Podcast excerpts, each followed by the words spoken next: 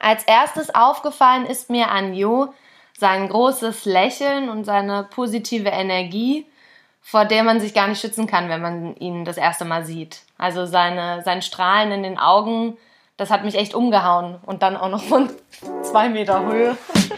How I Met You. In diesem Podcast erzählen Paare von ihrem Kennenlernen, vom zufälligen Augenblick, mit dem alles begann. Ich bin Miriam und erzähle euch jetzt die Geschichte, wie Jo und ich uns kennengelernt haben. Daran kann ich mich noch ziemlich genau erinnern. Das war jetzt vor gut zwei Jahren am Karneval der Kulturen. Also es war Pfingsten. Und ähm, das war so eine Zeit, da habe ich für eine ziemlich verrückte Regisseurin gearbeitet. Liebe Grüße an. Und ähm, hatte ziemlich viel um die Ohren. Also ich hatte sehr wenig Freizeit und dann gab es diesen einen Tag, eben Pfingsten, da hatte ich frei, das war auch nicht geplant. Und da bin ich mit meinen ganzen besten Kumpels ausgegangen und ähm, dann irgendwann mit äh, zwei Freundinnen in einer Off-Location gelandet.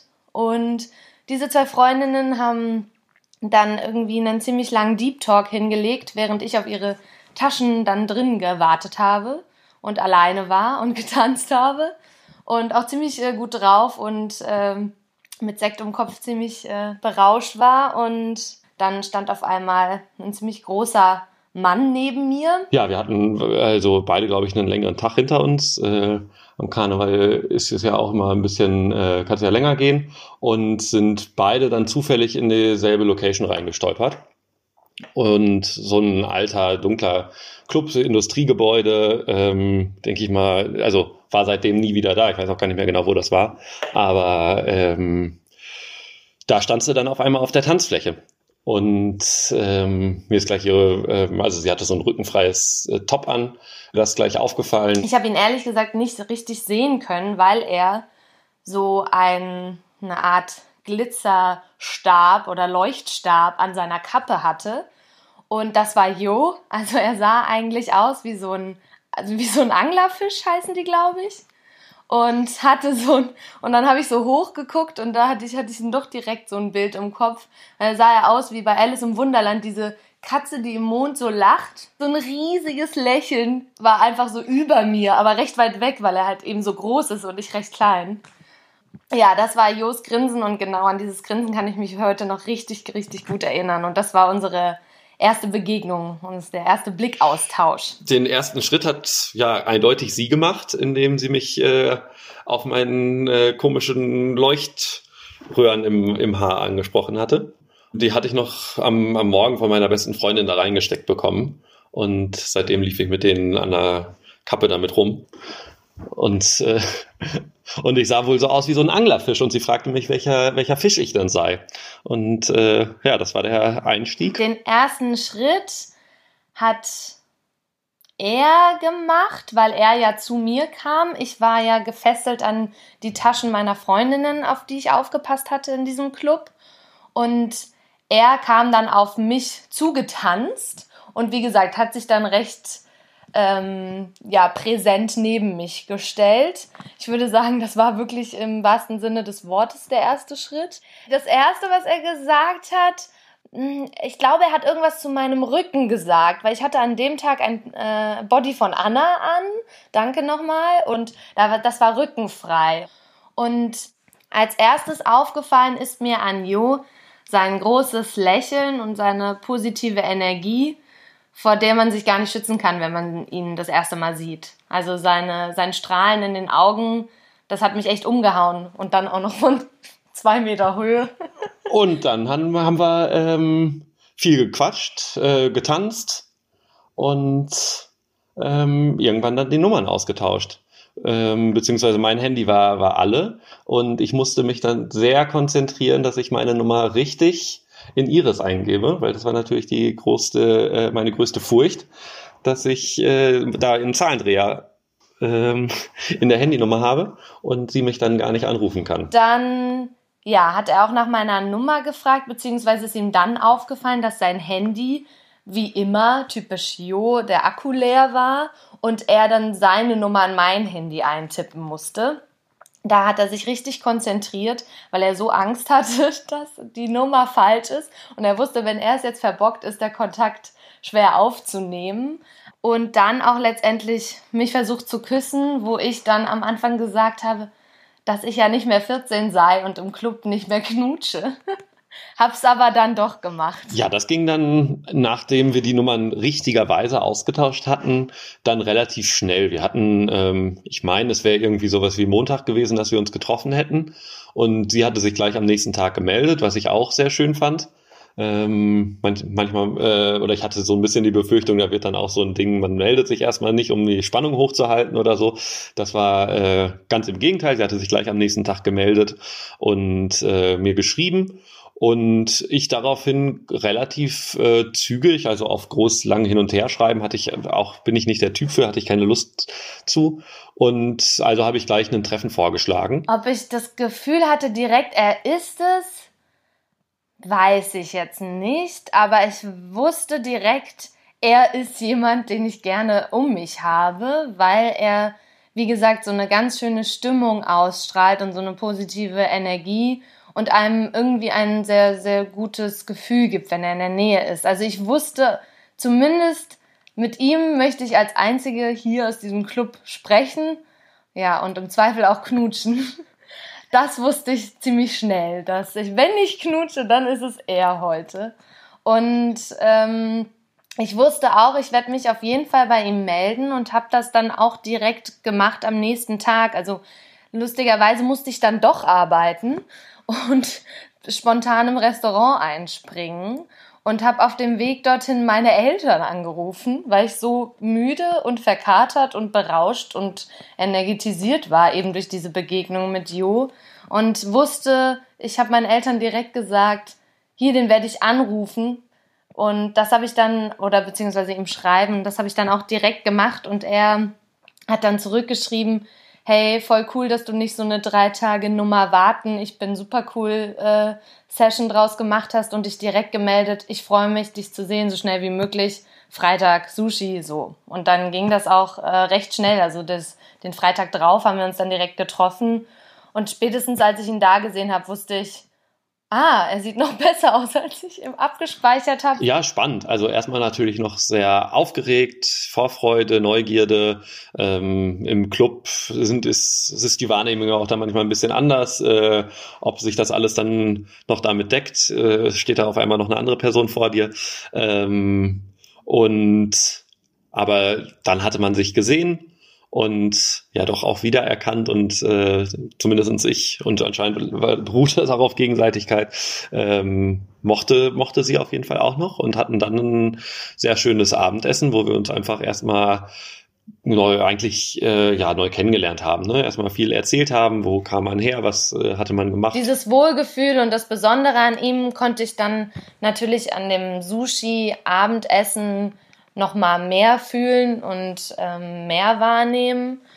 Ähm, zum einen kam ich, als wir uns da zum Dinner getroffen haben, kam ich gerade von einem recht wichtigen Termin für meinen, für diesen Film, für den ich gearbeitet habe und hatte da ehrlich gesagt gerade Gehaltsverhandlungen kurz vorher mit dem Produzenten und das oder Produktionsleiter und das war ziemlich ähm, spannend für mich und da musste ich ziemlich argumentieren und von aus diesem Gespräch raus bin ich zu ihm an den Tisch gekommen in, ähm, ins Restaurant und da hat er mir direkt zugehört, mich direkt beraten und wir mussten direkt so in diesen Alltagstalk reingehen ohne Filter. Und da hat er total reflektiert und supportend und ehrlich ähm, ja, an meiner, er an meiner Seite gewesen und hat mir auch tatkräftig geholfen und wie mit Formulierungen etc. Und da wusste ich zum einen, er hat eine reflektierte, schöne Art und empathisch, aber auch tatkräftig und praktisch und wusste, dass das war einfach eine, eine schöne Kombi und ja, dadurch habe ich mir direkt äh, mich supported gefühlt in dem ersten, in der ersten halben Stunde, weil ich auch gerade Hilfe brauchte. So. Und da, genau. Und dann hat er mir erzählt von seiner Familie. Und ich selbst lebe in einer ziemlich interessanten Patchwork-Familie und er auch. Und da ähm, hat er mir von seinen Nichten erzählt und hatte da so ein Glitzern in den Augen, wo ich direkt verfallen bin. Also wenn ein schöner Mann von Kindern in so einer wundervollen Art spricht, dann kann man ja sich nur verlieben. Wir hatten zufälligerweise dann noch meine Mitbewohner getroffen, die auch äh, ungeplanterweise um die Ecke saßen. Ähm, hatten mich auch gefragt, ja, warum sitzt du denn da und guckst so nervös? Ja, sie war gerade auf Toilette. Ähm und ähm, ja, dann äh, hatten wir, also, aber dann unabhängig von denen da einen, äh, oder getrennt auch von den Mitbewohnern einen, einen schönen Abend, haben uns dann einfach, es war eine laue Sommernacht, lange unterhalten und ähm, ganz schön kennengelernt. Nach dem Sushi-Dinner war es eigentlich ziemlich klar, dass wir uns jetzt noch nicht verabschieden werden und dass wir noch mehr Alkohol brauchen und sind dann am Kanal entlang, wo wir natürlich, wann trifft man jemand in Berlin, aber natürlich an diesem Abend musste ich direkt zwei Leute treffen, wo ich Jo zum ersten Mal an meiner Seite neben mir ablaufen haben und ähm, ja, dann waren wir sozusagen von Anfang an beobachtet und da habe ich auch gemerkt, dass er ganz süß aufgeregt war. Dann hat er mir zum Beispiel richtig lang von seiner Müsli-Phasen erzählt, dass er manchmal viel Müsli essen kann und manchmal nicht, aber das hat er ungefähr 20 Minuten lang erzählt. Wir hatten uns im Club äh, schon geküsst und äh, obwohl sie sich erst etwas geziert hatte, sie war der äh, Überzeugung, dass man sich beim ersten Treffen im Club irgendwie äh, eher nicht küsst. Und äh, hatte da quasi die Prämisse, mit der sie reingegangen ist. Aber nach einer ähm, ein paar tiefen Blicken in die Augen und äh, vielleicht auch noch einem ein oder anderen Kompliment hatte sie dann die Überzeugung auch über Bord geworfen. Und wir hatten uns dann doch auch da im Club schon das ein oder andere Mal geküsst. Und Nichtsdestotrotz war dann der erste nüchterne Kuss äh, nochmal ganz anders und mir auch viel ähm, lebhafter in Erinnerung geblieben. Es hat direkt geflowt mit dem Unterhalten. Es war von Anfang an echt vertraut und von einem Thema ins nächste und das ist, glaube ich, echt ein gutes Zeichen. Und da spätestens wusste ich, er ist ja, er ist es irgendwie. Nach dem Spaziergang folgte eine Fahrradfahrt, sie auf meinem Gepäckträger, auf dem Weg zu ihr nach Hause. Sie hatte mich gefragt, ob ich äh, die Nacht bei ihr verbringen wollte. Und ähm, das, ja, wollte ich auf jeden Fall. Sie hielt sich von hinten an, mir, an mich fest und ähm, hatte mich zu ihr nach Hause gelotst. Und ja, ich war auch vorbereitet. Ich hatte gleich meine Zahnbürste dabei. Ähm, ich kam di direkt von, von der Uni und ähm, wusste, okay, am dem Abend ist das Date und am nächsten Tag hatte ich äh, dann auch schon Pläne und wusste, ja, wenn ich nicht nach Hause komme, dann ähm, ja, also oder mit der Möglichkeit gerechnet, dass ich nicht nach Hause komme. Also habe ich schon gleich äh, die Zahnbürste eingepackt, weil ich hier sonst im Zweifel ja brauchte. Dafür habe ich aber allerdings, als es dann da, da dazu kam, irgendwie, und brauchst du eine Zahnbürste, ähm, natürlich einen sehr irritierten Blick abbekommen, als ich meinte, nee, ich hab's eine dabei. Und dann in Kreuzberg ähm, auf so einem Platz haben wir uns dann das erste Mal ja, ich wollte gerade sagen nüchtern, aber das war wahrscheinlich auch nicht mal ganz nüchtern, geküsst wieder. Und dann war es auch irgendwann klar, dass wir zusammen zu mir gehen. Mir war das dann erst klar, ihm schien das allerdings schon vorher klar gewesen zu sein, weil als wir dann bei mir ankamen, er hat mich mit dem Fahrrad äh, zu mir gefahren, auch bestimmt ein ganz süßes Bild. Ähm, und dann hatte er schon seine Boxershorts und seine Zahnbürste für den nächsten Tag dabei. Das fand ich dann interessant. Natürlich ist das noch nicht das Ende dieser Liebesgeschichte. Aber bevor die beiden erzählen, wie es bei ihnen weiterging, möchten wir euch noch kurz sagen, wie ihr uns erreichen könnt. Zum Beispiel, weil ihr Lob, Kritik oder Anregungen habt oder selbst von eurem Kennenlernen erzählen möchtet. Schreibt uns doch einfach eine Mail an podcastliebe@gmail.com. Die Adresse findet ihr übrigens auch in unseren Show Notes. Und wenn euch How I Met You gefällt, dann lasst uns doch gern eine positive Sternebewertung bei iTunes da. Dieser Podcast ist eine Produktion von Anne Ramstorff, Sigrid Reuter und Elisabeth Kraft. Nach der ersten gemeinsamen Nacht ähm, folgten gleich in der Woche die nächsten Treffen. Also wir äh, ließen kaum Zeit vergehen und trafen uns, ich glaube sogar selbst am selben Wochenende gleich nochmal. Wann ich gespürt habe, dass ich mit ihm zusammen sein will. Das ist interessant, weil es gab so einen Moment, beziehungsweise es flowte halt von Anfang an so gut, dass es eigentlich schon recht schnell klar war, dass wir uns jetzt weiter sehen.